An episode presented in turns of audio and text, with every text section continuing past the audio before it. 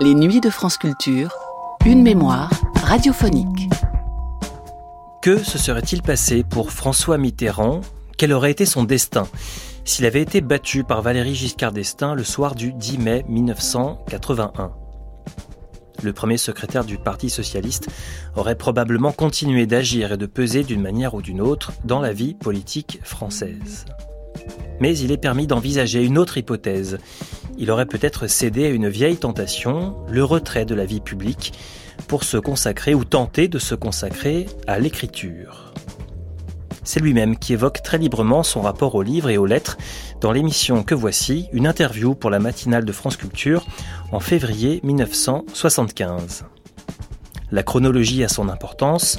Moins d'un an après sa défaite, dans son premier face-à-face contre Valéry Giscard d'Estaing, il publiait un ouvrage de récit sur les quelques années qui venaient de s'écouler. François Mitterrand se garde bien dans cette émission de définir le registre, le style dans lequel s'inscrit cet opuscule. Ni recueil de chroniques, ni journal, ni mémoire. Tout comme il se garde de définir sa propre démarche, je ne cherche pas, dit-il d'emblée, à savoir si je suis ou non un écrivain. Il est permis de se demander s'il n'y a pas dans ce scrupule liminaire, ou peut-être dans cette posture, l'expression d'un orgueil, d'un orgueil et peut-être aussi d'une déception intime, de ne pas avoir pu ou su se lancer dans la construction d'une œuvre littéraire. Écrire un livre, c'est une formidable ambition, dit-il encore, avant d'évoquer la désillusion et même le désespoir de l'écrivain dont l'écriture ne supporte pas cette ambition. Cette interview donne en tout cas l'occasion au premier secrétaire du Parti socialiste de faire le point sur son éducation littéraire, sa culture familiale, où l'on relève d'ailleurs un certain nombre de références réactionnaires, Barès, Bourget. Des références qui n'étaient pas un grand mystère pour les connaisseurs de la vie de François Mitterrand. C'était dans les matinées de France Culture le 27 février 1975. Notre invité de la semaine, aujourd'hui, je l'ai annoncé ce matin à notre sommaire, c'est François Mitterrand à propos de la publication de son ouvrage La paille et le grain chez Flammarion dans la collection La Rose au Point. Nous allons interroger François Mitterrand en compagnie de Roger Gouze et de Christian Judicelli. Et tout de suite, évidemment, François Mitterrand, je l'ai dit là aussi au début de notre sommaire, j'ai dit invité de la semaine dans la matinée littéraire de France Culture, pourquoi pas? Pourquoi pas puisque nous invitons, et la place de l'invité particulièrement, la place d'honneur en quelque sorte de la matinée, est réservée à des écrivains. Et à propos de ces écrivains et de leurs ouvrages, au fond, nous mettons très souvent en cause la société dans laquelle nous vivons, et même une certaine forme de la civilisation. Je veux dire que, par quelque biais que ce soit, la littérature concerne toujours la vie profonde de l'individu et donc finalement la vie sociale aussi. Alors pourquoi pas interroger un grand homme politique qui publie un ouvrage dans lequel il parle de littérature Finalement, c'est la même chose que lorsque nous interrogeons un écrivain qui lui aussi parle de politique. Dans La paille et le grain, intitulé Chronique, vous nous dites dans la page d'avertissement, et je relève là, non pas une contradiction, mais tout de même, disons, une mise au point nécessaire de votre part, je n'ai pas l'intention, dites-vous, d'écrire des mémoires, et je ne tiens pas un journal des événements que je vis ou approche. Et un peu plus loin, vous ajoutez, ce livre n'a d'autre plan que celui du hasard, et d'autres, obligations que d'en traduire la nécessité. J'y pratique un genre hybride, ni exactement un journal, ni précisément une chronique. En fait, il s'agit d'écrits qui recouvre une période de 71 à 74, donc une période très importante sur le plan des événements, mais dans laquelle nous trouvons effectivement une part tout de même de journal, de réflexion, et aussi, comment dirais-je, une sorte de panorama des événements importants que nous avons vécus. Alors, finalement, comment définir le genre d'ouvrage La paille et le grain François Mitterrand? Oui, je ne cherche pas à définir, je ne cherche pas à savoir si je suis ou non un écrivain, je pense que ce n'est pas une profession, qu'il y a beaucoup d'écrivains qui écrivent mal et qui disent des choses sans intérêt, et qui sont pourtant des professionnels consacrés, et qu'il y a beaucoup de gens qui ne font pas carrière d'écrivain et qui euh, se révèlent aux yeux de l'historien littéraire comme de grands écrivains. On me situera comme on voudra. Mais euh, Je suis toujours un peu amusé par cette distinction qu'on fait. Je pourrais continuer sur, sur le même terme en disant, par exemple, les intellectuels. Pourrait croire qu'il y a une profession d'intellectuel. Et que le jeu de l'intelligence et de la culture est réservé à ceux qui en font métier. Très bien, j'arrête là euh, mon petit préambule et je vais répondre à votre question. Euh, ce livre a été écrit parce que, à travers le temps, je suis amené à m'exprimer dans des journaux au-delà de l'événement immédiat. On me demande, en somme, je travaille sur commande, comme on le faisait, après tout, au XVIIe siècle. On me dit, euh, voilà, j'aimerais bien que, et je fais une chronique pour un journal sur des événements politiques. Et je m'aperçois que mon goût m'inspire autrement, que je n'ai pas envie euh, d'écrire sur un, événement politique par une analyse trop poussée. Je passe ma vie à ça. Et j'ai eu peu à peu envie d'écrire l'entour et l'alentour, d'aller chercher un peu au-delà de cet événement. Bref, c'est devenu une chronique politique d'un certain genre. Et puis je me suis aperçu aussi que finalement il y avait beaucoup d'événements euh, qui ne m'intéressaient pas, et qui intéressaient pourtant ceux qui me les demandaient, et d'autre part beaucoup de choses que j'avais envie de dire et qui euh, euh mal à propos. Quand euh, je, raconte une promenade dans une forêt et telle ou telle réflexion que me donne euh, le temps qu'il fait et l'état de ma vie à ce moment-là. Et, que précisément il se trouve qu'il y a un tremblement de terre qui, qui anéantit 25 000 personnes, eh bien, moi, homme politique, si je consacre ma chronique à cette promenade en forêt, euh, je, suis mal à propos par rapport à mes lecteurs qui ont le sentiment que j'ai quelques désinvoltures ou que j'en aurais. Pourtant, ce n'est pas le cas. Bref, j'avais beaucoup de, comme on dirait dans la fabrication d'un film, beaucoup de chutes, qui ne sont pas forcément les mauvaises images, mais qui sont, euh, les, qui sont les textes qui ne sont pas à publier sur le moment. Bon, au bout d'un certain temps, bon, je raconte de quelle façon je, taille euh, des arbustes chez moi. Bon, forcément, moi ça m'intéresse, ça peut intéresser certaines personnes, ça n'intéresse pas forcément les lecteurs d'un journal politique. Euh, et je me suis trouvé comme cela avec euh, toute une série de documents que j'ai réunis dans ce livre, mais après un choix. Bref, j'ai élagué. Et c'est en ce sens que je peux dire que ce n'est quand même pas un journal un journal dans le sens où on l'entend, celui de Jules Renard par exemple, ou celui de Gide, qui est quand même un, journal intime dans lequel on rapporte ses euh, relations affectives, euh, ses réactions devant l'amour, devant l'amitié, euh, des scènes de ménage, aussi bien les, miettes d'un déjeuner.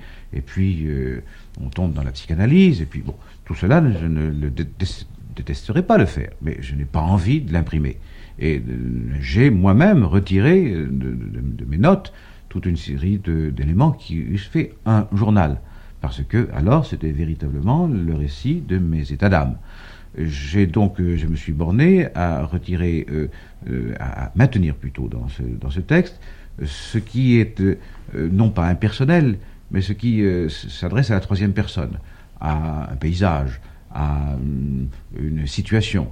et c'est à travers ce paysage et cette situation que l'observateur attentif peut voir se refléter ce qui est mon véritable état d'esprit, c'est-à-dire c'est en somme un journal vu à travers euh, un miroir, le miroir des événements. Oui, François Mitterrand, l'impression que j'ai eue justement, l'impression profonde que j'ai eue à la lecture de cet ouvrage, concerne effectivement la littérature. Et je vais dire pourquoi. Non seulement parce qu'il est question de littérature dans ce livre, c'est-à-dire il est question des auteurs que vous aimez, des rapprochements que vous faites, des citations qui vous viennent spontanément à l'esprit de tel ou tel auteur, mais également d'un point de vue beaucoup plus général et beaucoup plus essentiel. Je me suis dit, voyons, François Mitterrand nous parle ici de sa vie, des événements qu'il a connus, des personnages qu'il a connus. Et je pense notamment à, à par exemple, qui des passages extrêmement émouvants. Quand il nous en parle, eh bien, ma foi, il agit comme un écrivain, là. Je veux dire qu'il se met presque, non pas en retrait, mais dans une certaine position qui lui fait apparaître les êtres de telle et telle manière sous tel et tel éclairage. Il n'est plus directement dans l'action de telle conversation, euh, de telle euh, action à poursuivre. Il devient l'écrivain. Or, il y a là tout de même une position contradictoire chez vous homme d'action avant tout, tout de même, qui est là pour promouvoir une action, et avec l'homme qui se dit, mais il faut aussi regarder, il faut rendre compte des choses. Et bien de... Pardon. Oui. Je dirais même un peu plus. je dirais qu'on voit que François Mitterrand a non seulement du goût, mais un don pour écrire, n'est-ce pas? Et alors, à de certains moments, euh, en dehors de ces euh, passages dont il vient de nous parler, euh, où il parle de lui, de la nature, mais même, comme vous le disiez, lorsqu'il parle d'un homme politique, d'un événement politique, on sent qu'à de certains moments, il prend ce recul qu'impose l'art, justement, qu'impose la littérature, enfin, bon. Et je dirais presque que parfois, à de certains moments, on, est presque, on, je dirais, on le prend presque en flagrant délit de littérature. Enfin, on se dit, euh, là, il a voulu en faire un peu plus. Il a voulu euh, vraiment passer de l'autre côté, n'est-ce pas? Et par conséquent, essayer de, faire vraiment, enfin, de, de s'adonner à cette littérature pour laquelle il a à la fois du goût et de toute évidence un don. Eh bien, je ne crois pas qu'il y ait une, telle contradiction. Je crois que vous dressez une barrière un peu artificielle entre le fait d'agir et le fait d'écrire.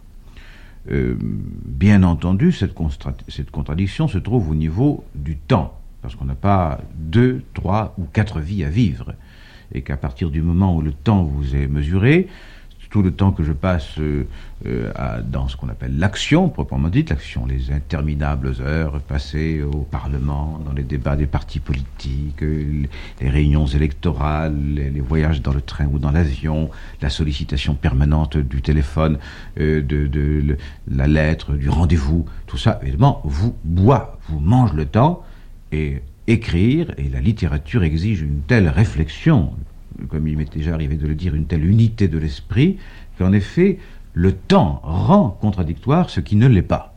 Oh. Car en fait, euh, l'action exige aussi du recul. En tout cas, moi je suis euh, un homme d'action qui a besoin de beaucoup, beaucoup de recul. Combien de fois ai-je fait cette comparaison qui vient tout naturellement à l'esprit et qui est presque banale?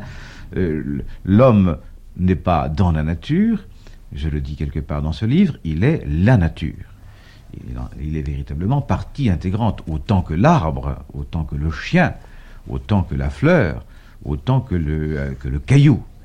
Et euh, lorsqu'il se retrouve parmi ces éléments euh, naturels, et non point arrachés par la vie des villes, à partir de là, il retrouve son véritable état.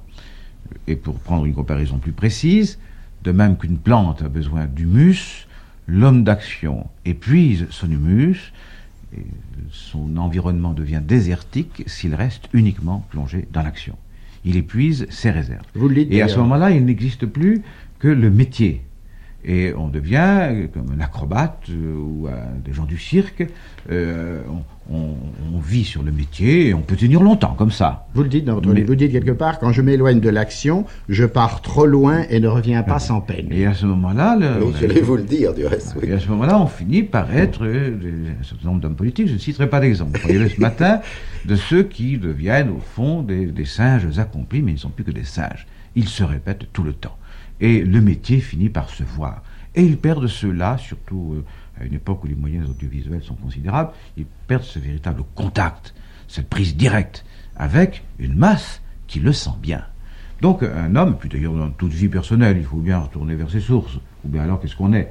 Bon, donc pour, l'action, moi j'ai besoin à tout moment, et plus d'ailleurs en vieillissant, j'ai à tout moment besoin de, ben, me retrouver euh, proche de moi-même, c'est-à-dire dans la nature, avec les gens que j'ai envie de voir, parler des choses tout à fait indifférentes, puis le fil des heures, tout simplement. Or, cette disposition d'esprit nécessaire pour l'action, elle est également nécessaire pour l'écriture.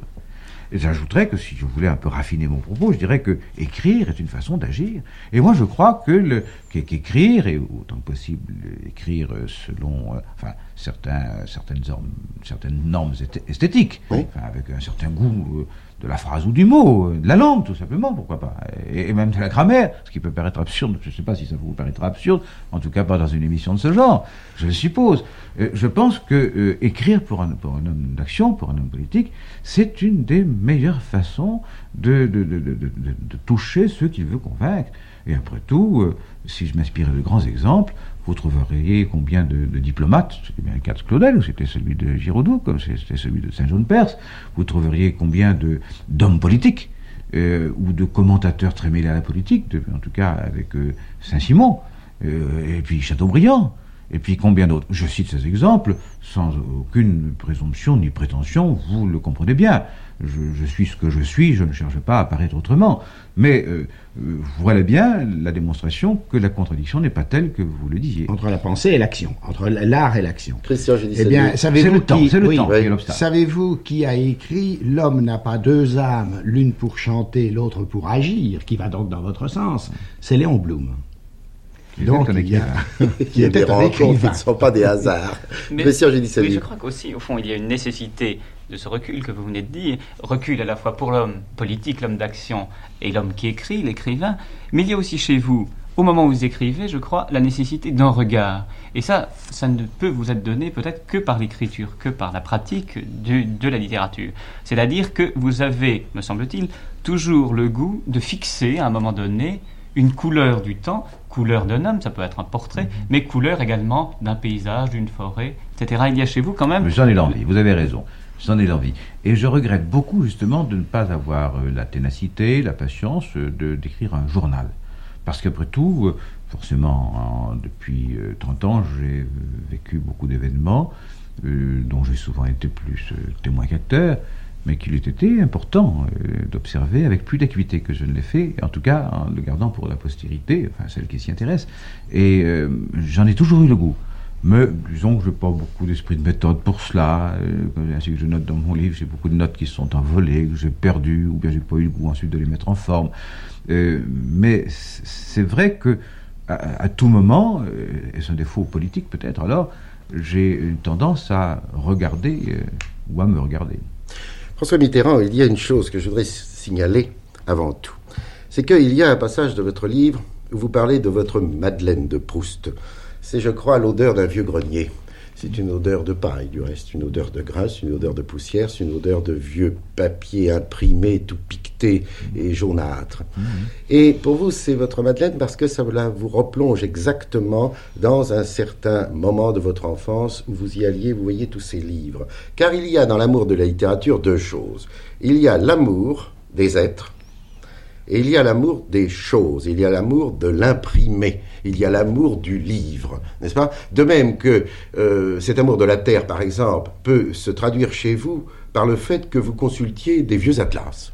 Vous, aimez la terre, mais vous aimez aussi la représentation de la terre. Donc il y a chez l'écrivain, chez tout homme qui veut écrire, cette, euh, double direction. Et puis alors, autre chose encore. Et là, on va entrer dans le vif du sujet tout de même, dans un, sujet qui est encore plus grave c'est que vous nous avez dit, moi j'aime bien m'arrêter. Une fois, vous êtes euh, descendu, je crois, en voiture, euh, il y avait du verglas, la voiture est partie du côté d'un fourré, bref, elle a percuté plus souvent, enfin sans gravité, et vous êtes descendu, puis là, au lieu d'appeler quelqu'un pour vous aider, vous êtes mis à marcher, puis à regarder. Bon, ça c'est l'homme qui aime regarder, qui aime rester seul en face d'un spectacle, et donc de se retrouver. Vous nous avez dit à l'instant, au fond, il y a un danger, c'est que quand je suis parti assez loin du côté de la contemplation, eh bien, il faut un effort pour revenir du côté de l'action. Car il y a tout de même là une sorte de beaucoup nostalgie. de peine, beaucoup de peine à m'y remettre. Ce qui prouve qu'il y a quand même une certaine opposition. quand je, par exemple, quand je, rentre comme ça de quelques jours que je prends, euh, en général, c'est en Bourgogne ou bien dans le Morvan, ou bien alors dans ma maison, euh, en Gascogne, dans les Landes, euh, qui sont les trois points les plus habituels d'aller ailleurs, bien entendu. Et alors on me demande tout d'un coup une émission. On dit, ben voilà, on vous propose, euh, il faudrait dire, euh, je sais pas, à la télé, ça arrive hum. aussi souvent, on croit. Hein, euh, moi souvent, chez Giscard d'Estaing, mais qui devrait en être fatigué pour lui-même, parce que vraiment, parler dans la même journée de la femme, du cinéma, la politique, bref, occuper tout le temps les ondes, ça finira par le fatiguer, si ça ne fatigue pas les autres. Alors, moi, de, mon, côté, euh, après ce, bain, je, oh, une sorte de hantise, je dirais pas de peur, mais j'ai pas envie, je refuse presque toujours, ben, euh, parce que cette sorte de plongée, de, nouveau dans, l'action, et je m'aperçois que je ne me suis pas englué, non, pas du tout, et cette distance fait que je m'y plaisais mieux. Ça, je crois aussi que c'est un phénomène euh, que j'éprouve avec les années. Au fond, je n'ai pas envie que ma vie soit totalement absorbée par des sollicitations extérieures qui feront euh, avec moi comme un papier buvard, de telle sorte que je ne serai plus rien que, euh, que mes propres actes. En somme, je ne veux pas devenir ce que commande mon existence. Alors, malgré tout, ça, m'intéresse de, voir comment les choses se passent autour de moi et en moi-même, et puis entre la vie et la mort, l'intervalle est assez étroit. Alors, je voudrais vous répondre tout de suite à votre autre question.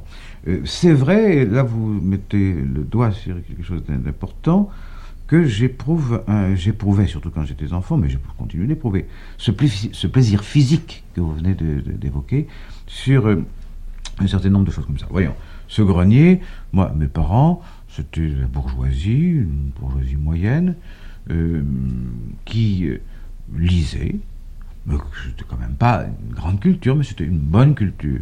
C'était une littérature assez euh, classique par rapport à l'époque, c'est-à-dire qu'on trouvait Barès et Bourget, euh, Bazin, et, on trouvait les grands romantiques, mais on ne trouvait pas Mallarmé, on ne trouvait pas non plus Zola. Euh, c'était bon ce que on pouvait recevoir à l'époque. Et puis un tas de livres baroques qui étaient tombés là, je ne sais comment, beaucoup de livres d'histoire mais des collections de, sur la prise de Jérusalem ou sur euh, Byzance euh, ou sur euh, le Moyen Âge, Augustin Thierry, évidemment, bon, et qui, forcément était quand même prodigieusement intéressante. Mais, mais aussi le, consulat à l'Empire, Thiers, il y avait aussi les Girondins et Lamartine. Bon, tout ça, bon, un mélange qui n'avait pas été très profondément lu par euh, mes parents ou mes grands-parents. Alors, c'était comme ça, quoi. Et le plaisir physique, l'odeur, et vous parliez tout à l'heure du papier piqué. Eh bien, moi, j'ai éprouvé un plaisir physique à ouvrir ces livres, à voir généralement cette très belle typographie, euh, cette très bonne qualité de papier qui se perd un peu. Bon, et euh, alors l'odeur du maïs, l'odeur du bois qui se servait de plancher, ce que je voyais par la fenêtre, tout ça se mêlait et reste encore mêlé dans mon esprit. Je vais vous donner un autre exemple. Nous n'avons pas beaucoup de temps, bien que je vous remercie de celui que vous me donnez. Et je voudrais donc être un peu plus cursif, mais euh, quand j'avais vers 16-17 ans, je terminais mon baccalauréat, j'ai connu un, il y avait un pion dans mon collège, qui était un collège libre. Ce pion est devenu professeur euh, tout à fait remarquable au lycée d'Angoulême, euh, et beaucoup plus tard. Et il m'a apporté, il m'a donné, il s'intéressait à moi, il était un petit peu plus âgé que moi, et, il m'a donné les, premières livraisons de la NRF. Je n'avais jamais vu la NRF. Mais j'ai éprouvé un amour physique.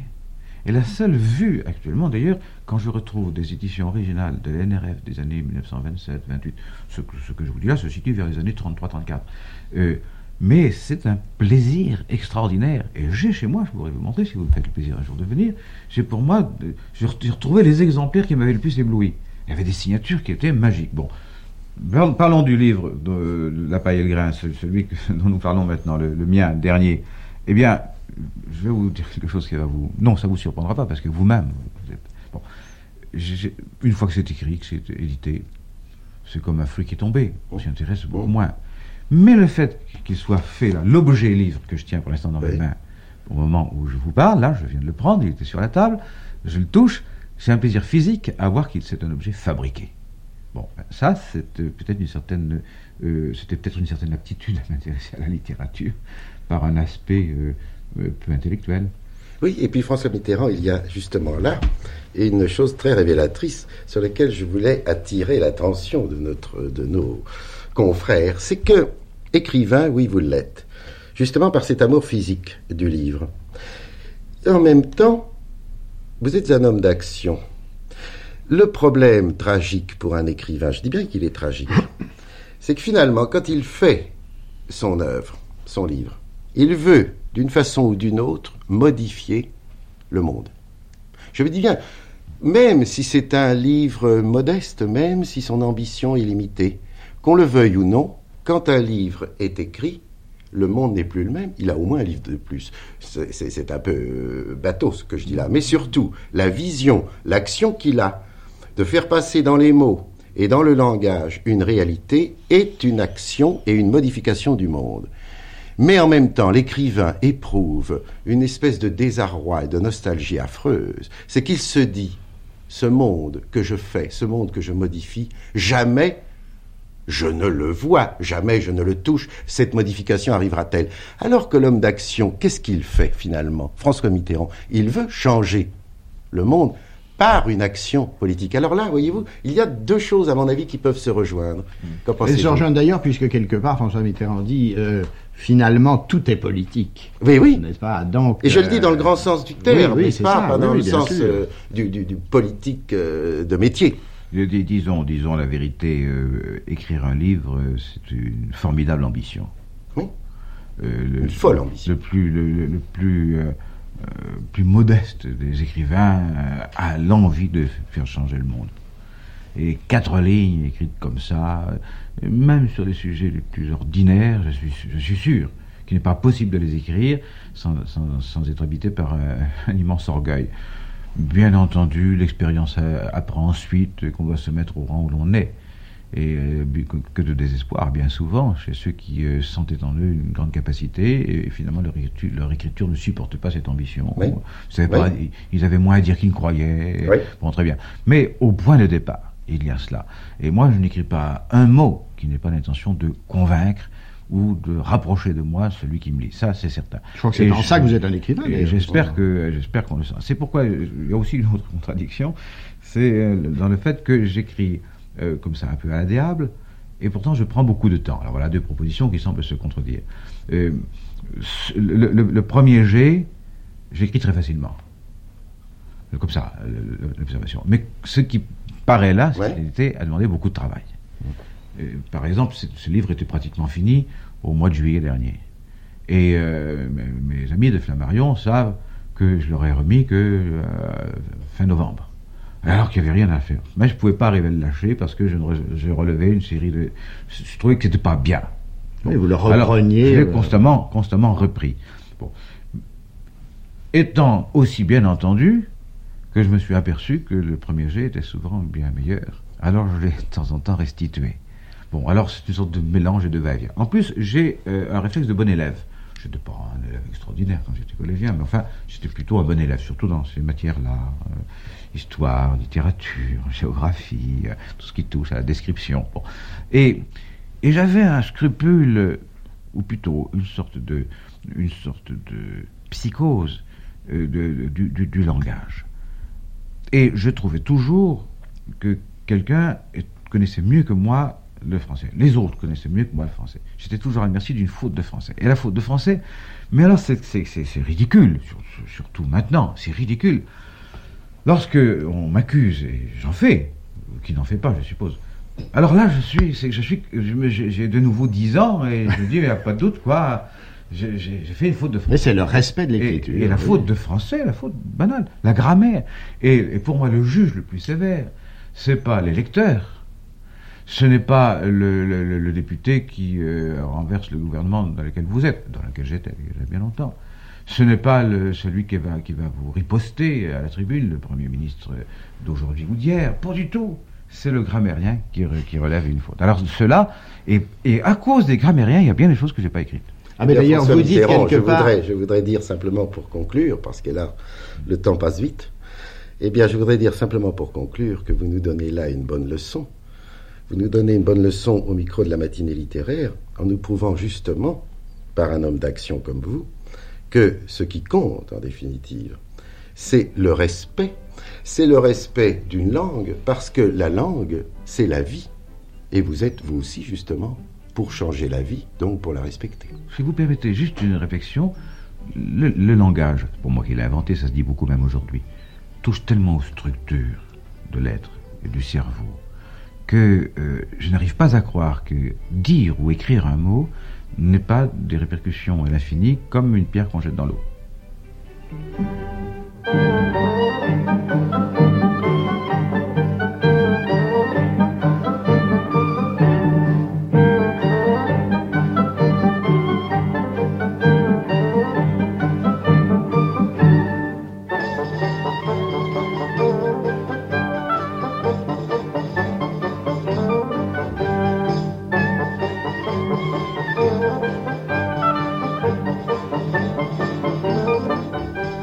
C'est ainsi que se termine notre matinée d'aujourd'hui en compagnie de François Mitterrand, matinée que nous avons préparée avec la collaboration d'Evelyne Schlimberger, Christian Judicelli, Georges Léonce Guinaud, Roger Gouze, Jean-Paul Orne, Hubert Juin, assisté de Michel Thierry pour sa réalisation. Cette émission a été diffusée pour la première fois sur France Culture le 27 février 1975.